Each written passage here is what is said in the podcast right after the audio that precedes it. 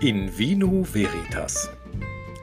Ich glaube, ich bin heute mit dem falschen Wein aufgestanden. Gestern auch schon.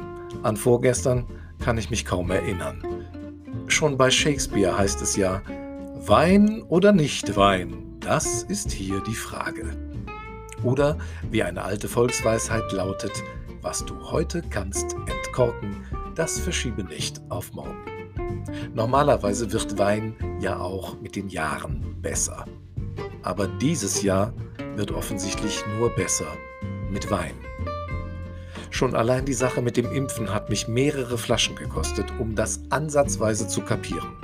Erst meckern alle rum, dass nicht genug Impfstoff da ist, weil alle aus dem Lockdown raus wollten, und dann, dem Sommer sei Dank, die Inzidenzen sanken und man mit Selbsttest wieder in der Außengastronomie oder auf Malle die lang eingesperrte Sau rauslassen konnte, ließ die Impfbereitschaft schon wieder nach. Und jetzt schmeißen wir die ausreichend verfügbaren Impfstoffe in den Müll, obwohl die Zahlen täglich wieder steigen und immer noch viele Menschen das Vakzin gebrauchen könnten.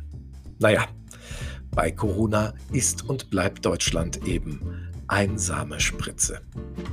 Karl Lauterbach hat in einer der unzähligen Studien aus Harvard nun auch bestätigt, dass ein Glas Wein am Tag nicht nur gesund ist, sondern auch sehr wenig.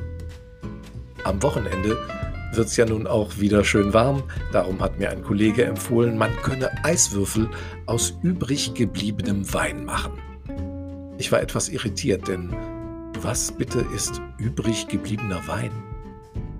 Wie dem auch sei, aus aktuellem Anlass habe ich übrigens komplett auf den Wein von der Aar umgestellt.